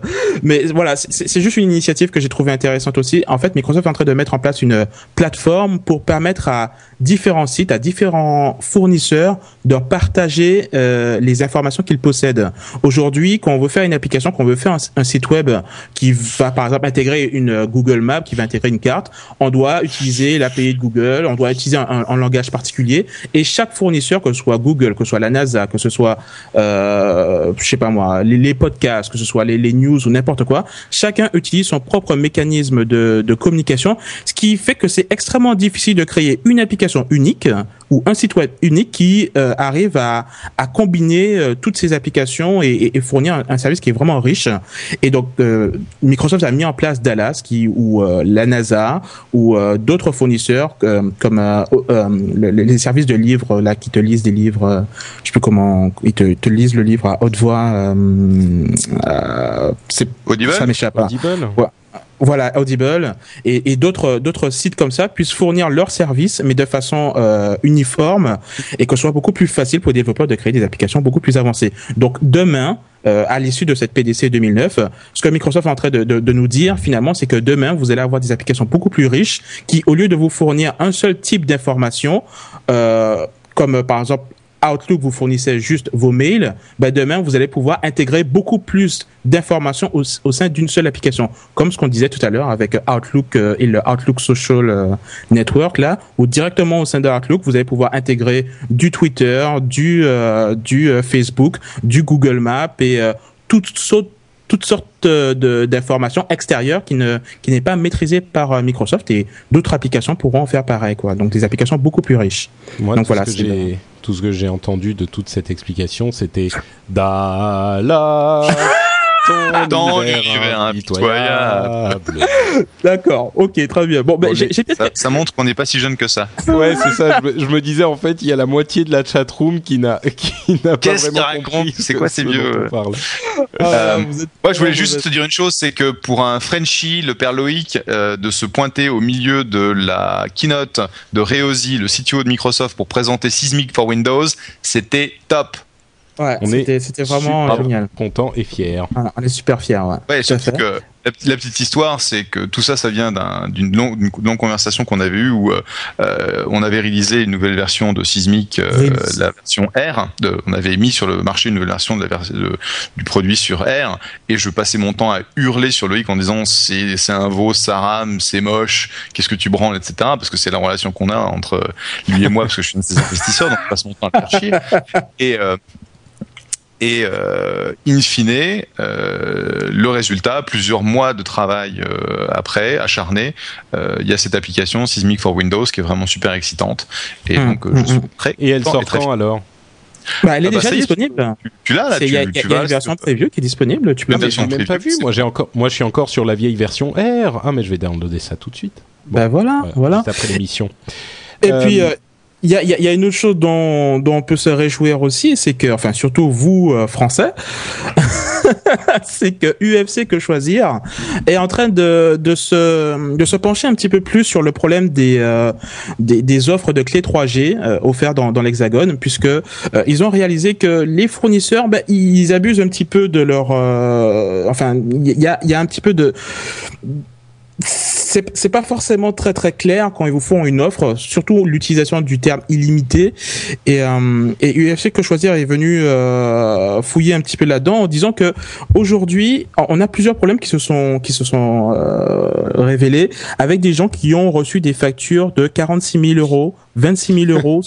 Euh, tu, tu te rends compte, tu reçois une facture de, de, de- parce que tu as utilisé pour alors il y a, y a une personne qui a reçu pour 160 000 euros en un mois parce qu'elle a téléchargé pour 350 gigas de données euh, avec sa clé 3G. Donc ça fait quand même 454 gigas le 450 euros le giga. hein. donc ça fait extrêmement cher. Et, et- mais en fait toutes ces personnes là qui ont reçu ces factures, c'est parce que elles ont pensé que illimité ça voulait vraiment dire illimité. Donc elles Non, mais pouvaient ils sont- télécharger. euh, Ils sont, ils sont débiles aussi. Penser que illimité, ça veut dire illimité. Faut, faut, faut être, euh, Ouais, c'est vrai, illimité, ça, ça veut pas dire illimité du tout. Et oui, est... non mais c'est marrant. Je passais devant une une affiche, euh, une affiche pour, euh, je crois que c'était Bouygues, mais ils sont tous pareils. Hein. Je dis Bouygues parce que c'est celui que j'ai vu, mais il y avait genre euh, internet illimité et en dessous t'avais les petits, euh, les petites euh, précisions, genre. Internet illimité, sauf pour ça, ça, ça, ça, Ouais, ça et ça, et dans la limite de 500 mégas, et en, dans la limite de euh, tant de trucs, telle vitesse, et voilà. Et sinon, euh, bah, c'est plus, ça ne rentre plus dans le forfait. Et, Ouais. euh, Bah, enfin bon. D'ailleurs, Jeff avait, en, a fait les frais également avec sa clé 3G illimitée, mais pas de Skype. Exactement. pas-. Exactement. Ouais, Exactement. Ouais, donc c'était non seulement pas illimité. Alors le truc avec Bouygues euh, Telecom, puisque c'était le fournisseur en question, eux te bloquent le trafic Skype, mais au minimum, ils font du vrai illimité. C'est-à-dire que si jamais tu dépasses, euh, je sais plus si c'est 10 mégas et 2 heures d'utilisation par jour, ils te montent euh, ton prix d'utilisation avec le, forfait que j'avais pris à 8 euros par jour, mais que tu utilises 15 mégas ou plusieurs gigas, c'est un prix forfaitaire. Donc c'est quasiment du vrai illimité. Et c'est ce que j'ai utilisé moi quand, quand, j'étais en vacances, où j'ai euh, où j'ai downloadé comme un comme un sagouin, enfin parce que j'utilisais en fait euh, internet euh, 24 heures sur 24 pendant mes vacances en, France, et j'ai payé 8 euros par jour pendant toute la durée de mon séjour. Et franchement, c'était très c'était très très raisonnable. Ouais, Donc, sauf que du- t'avais pas de Skype. Sauf que j'avais pas de Skype, c'est vrai.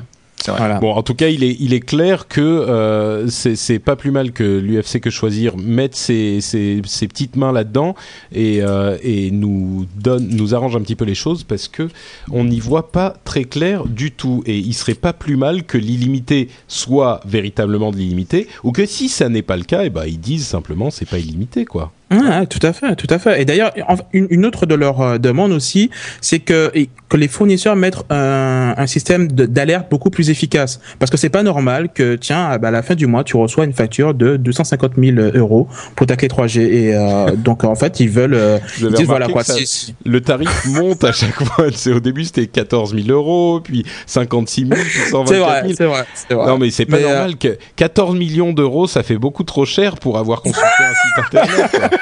Je suis désolé. Non, non, mais c'est- véridique. Hein. Tu peux aller voir sur les sites. Il y a des gens qui ont reçu des factures comme ça, quoi. Donc, euh, donc euh, Bon, voilà, allez. quoi. Et ils veulent, euh, ils veulent qu'on qu'on qu'on s'occupe de ça aussi. Et ils ont bien raison. Et une autre chose sur laquelle on a bien raison, c'est qu'il est temps de passer à La séquence des rumeurs à la con. À la limite, on aimerait bien en parler un petit peu quand même. notre séquence des rumeurs à la con. Merci encore euh, à Cédric pour ses merveilleux jingles. Alors, je vais passer très très vite sur les rumeurs à la con euh, et vous me direz à la fin si vous avez un truc que vous voulez commenter. Première chose, Bada, c'est encore un OS mobile, euh, donc euh, un petit peu comme l'iPhone, Android, etc., etc. Euh, cette fois, c'est de Samsung. J'aurais tendance à dire, ça commence à faire beaucoup. Autre chose, Dell lance son smartphone bon marché en Asie et au Brésil. Euh, Dell revient sur le marché des smartphones euh, après s'être euh, planté sur les PDA il y a quelques années. Ben, peut-être qu'ils auront un petit peu plus de succès. Un smartphone bon marché, ça peut être intéressant. Une chose importante, YouTube lance son lecteur 1080p, donc son lecteur véritablement haute résolution. Ça, c'est super important parce que YouTube est en train de plus en plus de s'intéresser à la, à la diffusion d'images de vraie bonne qualité. Et ça, c'est euh, très très important pour l'industrie du cinéma et de la vidéo. Je- je- J'entends quelqu'un qui veut dire quelque chose, non? Non, non, enfin, moi, je, je regarde ça, mais je me dis qu'ils abusent quand même, parce que euh, ça veut rien dire 1080p ou du, du de la HD. Enfin, je veux dire, faire de la HD sur ton portable, sur ton téléphone portable, ça veut rien dire du tout. Ce qui est important, c'est le, le, le débit et la qualité de l'image que tu reçois. Et euh, et il y a vraiment une différence entre la résolution qu'on propose et la qualité d'image que tu reçois derrière. Donc, euh, Je suis euh, d'accord, Quand vous mais faites là- du 1080p, c'est pas c'est pas du Blu-ray que vous allez avoir. Hein, donc, euh, Non, mais je pense là, là, trop sur YouTube, ça. YouTube lance les fondations et il est évident qu'avec une, une image qui est à la base prévue pour être du 1080p, on va avoir une meilleure image que les images YouTube traditionnelles, euh, super oui, compressées. hein. et- Donc ça reste compressé. C'est pas une image qualité euh, Blu-ray, on est d'accord, mais c'est quand même de bien meilleure qualité que ce qu'ils ont aujourd'hui. Et je sais pas si tu as vu les dernières vidéos de YouTube de bonne qualité, elles sont vraiment de bonne Oui. qualité. Tout à fait, tout à fait, tout à fait. Mais c'est pas du Blu-ray. Ah, on est d'accord. Hmm. Euh, une autre nouvelle un petit peu, enfin triste, mais qu'on voyait venir, c'était ces fameux euh, PsyStar euh, qui, sont ces constructeurs d'ordinateurs qui défiaient Apple en, en mettant macOS sur des ordinateurs qu'ils vendaient très bon marché, sur des sortes d'ordinateurs un petit peu limite piratés, enfin des, des PC qui faisaient tourner macOS, donc le système Mhm. d'Apple. Euh, et ben ils ont enfin eu le jugement euh, qui a été rendu contre eux et donc ils n'ont plus le droit de faire ce qu'ils faisaient. Apple a gagné et PsyStar va a priori disparaître à moins qu'il fasse appel. appel ah, à moins fasse Apple. C'était marrant. Euh, à moins qu'il fasse, Bravo à moins qu'il fasse appel. qui fasse à Paul. À moins qu'ils fassent appel, mais il faudrait vraiment qu'ils aient euh, envie de se faire euh, taper sur les doigts euh, pour faire appel. Euh, Twitter est disponible en français. Si vous attendiez que Twitter soit euh, dans la langue de Molière pour euh, vous lancer, eh bien, vous pouvez désormais le faire puisque Twitter est en français. Euh, C'est quoi la bon, question? Qu'est-ce que tu fais, connard? Non, la question sur Twitter. Pourquoi tout de suite tu deviens, tu deviens malpoli quand tu, quand ça revient en France? Il n'y a pas de raison. Euh, et puis, euh, bah voilà, il y avait deux, trois autres choses, mais on va passer à notre conclusion parce que je disais qu'on allait tenir en peut-être en une heure et on dépasse déjà un petit peu, donc on va, on va accélérer avec la statosphère de Guillaume qui cette fois-ci nous parle de choses qui nous concernent euh, nous très directement au lieu de nous parler des statistiques des grands groupes qui sont loin de nous. Écoutez, c'est tout de suite si ça se lance. Bonjour à tous, je vais vous parler aujourd'hui de deux services gratuits qui vous seront bien utiles si vous avez à cœur de maîtriser votre gestion du temps sur ordinateur. Ils se nomment Rescue Time et Manic Time. Moyennant un programme tournant en tâche de fond de votre Windows favori, ces deux services vont s'efforcer de lister tous vos faits et gestes pour en déduire de nombreuses statistiques. Parlons d'abord de Manic Time. Il se présente sous la forme d'un logiciel et analyse vos données localement. Il garde un historique détaillé à la seconde près de toutes les applications et pages web sollicitées et enfin, il est capable d'évaluer le taux d'activité de l'ordinateur sur lequel il est installé. Rescue Time à présent. Ces statistiques sont consultables exclusivement en ligne. Il est possible de taguer toutes vos activités, le rendant capable de mesurer vos taux d'efficacité ou de productivité en fonction d'objectifs. Vous aurez ainsi une vision globale de vos activités informatiques quotidiennes et peut-être prendrez-vous conscience du temps passé sur Word, Twitter, Facebook ou World of Warcraft. Retrouvez Rescue Time, Manic Time et toutes les statistiques du web sur statosphere.fr. À bientôt. Merci Guillaume et euh, merci pour cette donc merci Guillaume c'est ce que je disais Mais- et vous pouvez retrouver donc comme il le disait sur statosphère.fr toutes ces informations et plus encore je sais pas si j'ai envie de savoir combien de temps je passe sur Twitter moi Moi, ça me rappelle le boulot, ça. À- à- au boulot, à chaque fois, enfin, à la fin de chaque journée, il fallait faire ce qu'on appelle le tracking, c'est-à-dire dire euh, combien de temps on a passé sur telle et telle tâche. Et des fois, tu sais, je passais trois heures sur Twitter ou à surfer et, et je pouvais dire comment je pouvais gonfler les chiffres des autres tâches. Mais pour alors, que c'est, on ouais, et ce qui est- le, le pire, c'est que donc euh, euh, Rescue Time, c'est un, c'est une, une boîte que j'avais, euh, j'avais regardé pour investir. J'ai décidé de pas investir, mais c'est des copains à moi qui ont investi. Et donc, c'est un, c'est un outil où tu vas dire bon, je me donne euh, une demi-heure par jour sur Twitter, et au bout de 30 minutes et une seconde, si jamais tu es sur Twitter ou sur un des, un des produits du genre euh, Sismic ou TweetDeck, etc., tu as un gros pop-up qui va arriver au milieu de ton écran en disant ça y est, t'as dépassé ta, ta limite. Et là, tu pousses encore un petit peu, tu dis allez, un petit quart d'heure, allez.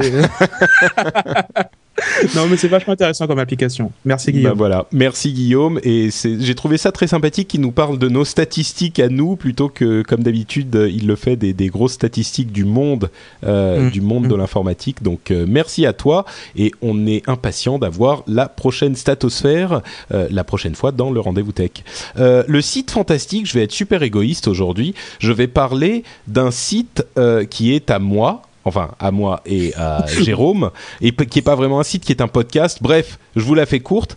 Euh, la semaine dernière, Jérôme Kainborg, mon compère de euh, Scuds et, euh, et, et Zapcast, et moi-même avons lancé un nouveau podcast qui s'appelle Upload. C'est un excellent jeu de mots qu'il a trouvé lui-même, et c'est un podcast qui est consacré entièrement aux applications, aux petites apps des téléphones mobiles et principalement de l'iPhone, en tout cas dans un premier temps. Donc euh, si vous avez un iPhone ou un iPod Touch et que vous voulez euh, avoir des, suggestions d'applications et des nouvelles sur euh, l'actualité de l'iPhone et principalement donc des conseils pour les applications à télécharger, des applications testées et approuvées par Jérôme et moi-même, vous pouvez aller écouter Upload. Et vous savez quoi, c'est super simple parce que vous, il vous suffit d'aller sur le site du rendez-vous tech, donc lrdv.fr ou frenchspin.com et vous avez sur le même site les euh, podcasts Upload puisque c'est mon site à moi et que j'y mets tout ce que je fais. Donc voilà, je, je vous le recommande. Et Euh, moi, j'ai écouté, euh, j'ai écouté donc euh, le premier épisode. J'ai trouvé vraiment super génial. Et puis surtout, je me suis senti moins peur, seul. Peur. Non, mais je me suis senti moins seul quand Jérôme a présenté une application. Je sais plus comment elle s'appelle, mais c'est celle qui qui fait des qui t'aide à dormir là en fait. Maintenant, Ouais, il y en a deux, ouais. Mm. Ah, et, euh, et en fait, ce qu'il faut savoir, c'est que, enfin, pour la petite histoire, euh, avec ma femme, ça fait maintenant pratiquement euh, 5-6 ans qu'on peut pas s'endormir sans mettre euh, de, de- de la, de la- du son de pluie, en fait.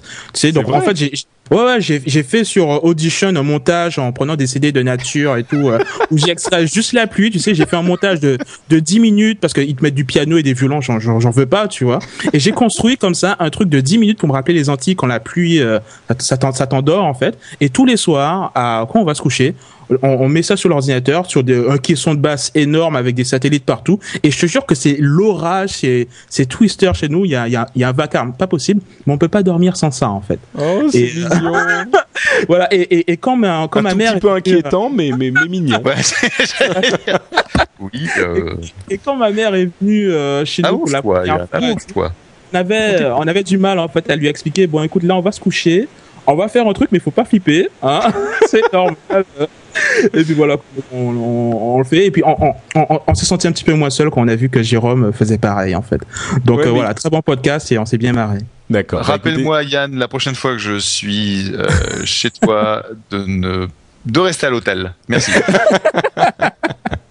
D'accord, j'essaierai. Donc voilà, c'est. Upload. Euh, vous pouvez aller sur. Attends, que je dise pas la mauvaise URL, je crois que c'est app-load.com pour être redirigé au bon endroit.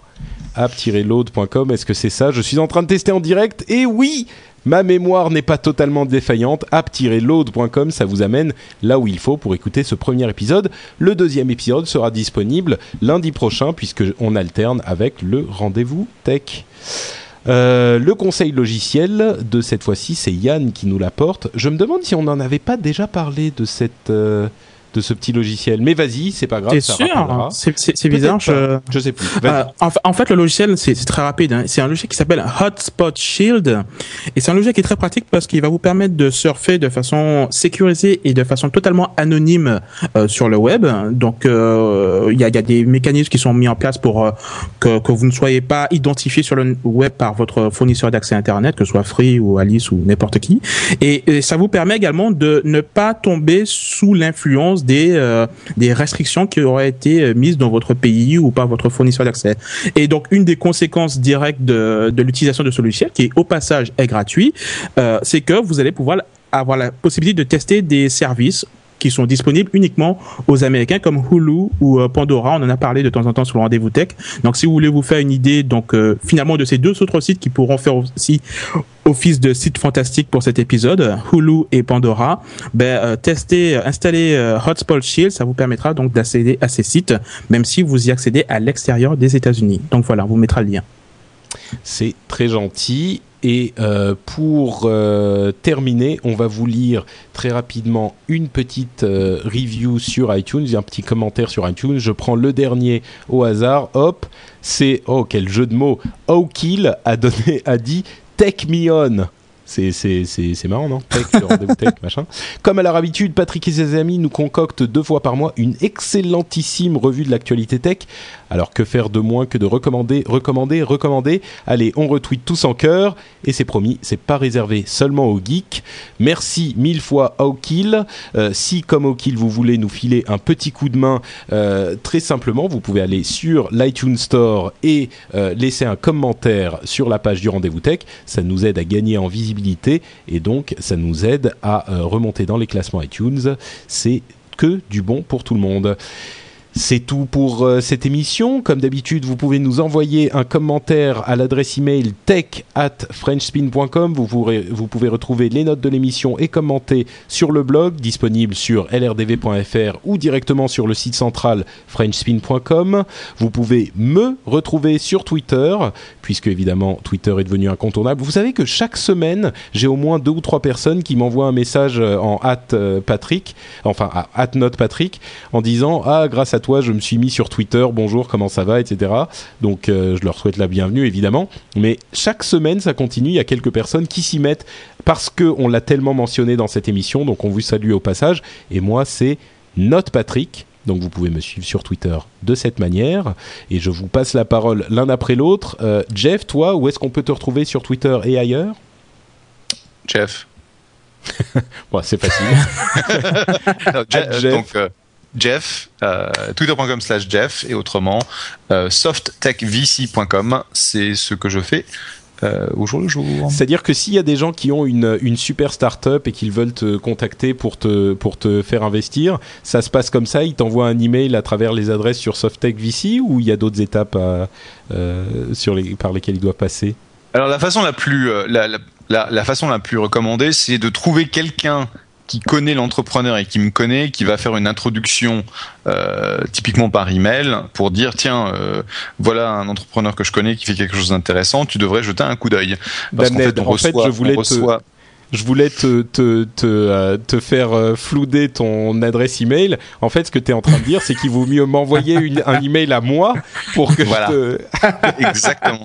Parce que tu as, tu as sur mon email, euh, tu as sur, sur mon site web un truc genre contact ou pitches at softtechvc.com, mais euh, c'est toujours bien mieux pour les entrepreneurs de trouver quelqu'un qui euh, va faire cette introduction. Donc, euh, demander à Patrick de, de m'envoyer un email. Euh, mais, ça sous-entend que Patrick connaisse l'entrepreneur et que Patrick euh, puisse dire quelque chose d'intelligent à propos du produit. Bon, donc déjà, là, vous avez un problème, parce que pour que je dise quelque chose d'intelligent, c'est mal barré. Donc, euh, Patrick.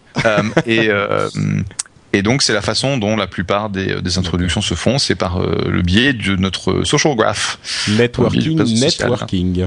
Mais, mais de toute façon, euh, je veux dire qu'à chaque fois que je suis euh, rentré dans un, un réseau social, que ce soit LinkedIn, que ce soit Twitter, que ce soit Facebook, que ce soit euh, un peu tout et n'importe quoi, j'ai toujours des entrepreneurs qui viennent euh, me, me chasser dans ces endroits-là pour dire, hé machin, j'ai un, j'ai une, startup, t'as pas, pas des sous. Et c'est pour ça que je ne donnerai jamais le nom de mon caractère sur WoW parce que je suis sûr qu'il y a quelqu'un qui va me faire un whisper en disant, hé, j'ai une startup. Et, et si jamais, si jamais, alors moi j'ai une autre, euh, un autre, une autre proposition à te faire qui serait plus intéressante, c'est moi j'ai pas de start-up mais je veux des sous quand même. Est-ce que ça marche? Vas-y, Bah, t'as- des sous que je crée une start-up en fait. tu, tu as quelque chose qui s'appelle un banquier à qui tu peux D'accord, bon, bah. J'irai voir le mien. Euh, et toi Yann alors euh, sur le web et ailleurs Bah, ça, ça a pas changé, c'est toujours Yann Allé, y a 2 n a l e t sur Twitter, et puis euh, yannallé.com pour euh, mon site web si vous voulez voir les produits sur lesquels je travaille. Et puis, euh, ouais, c'est à peu près tout. Eh ben écoutez, merci à tous les deux. Merci mille fois à la chatroom d'être présente comme d'habitude. On vous dit euh, à très bientôt à tous et on vous fait de grosses bises. Ciao ciao Salut Au revoir tout le monde.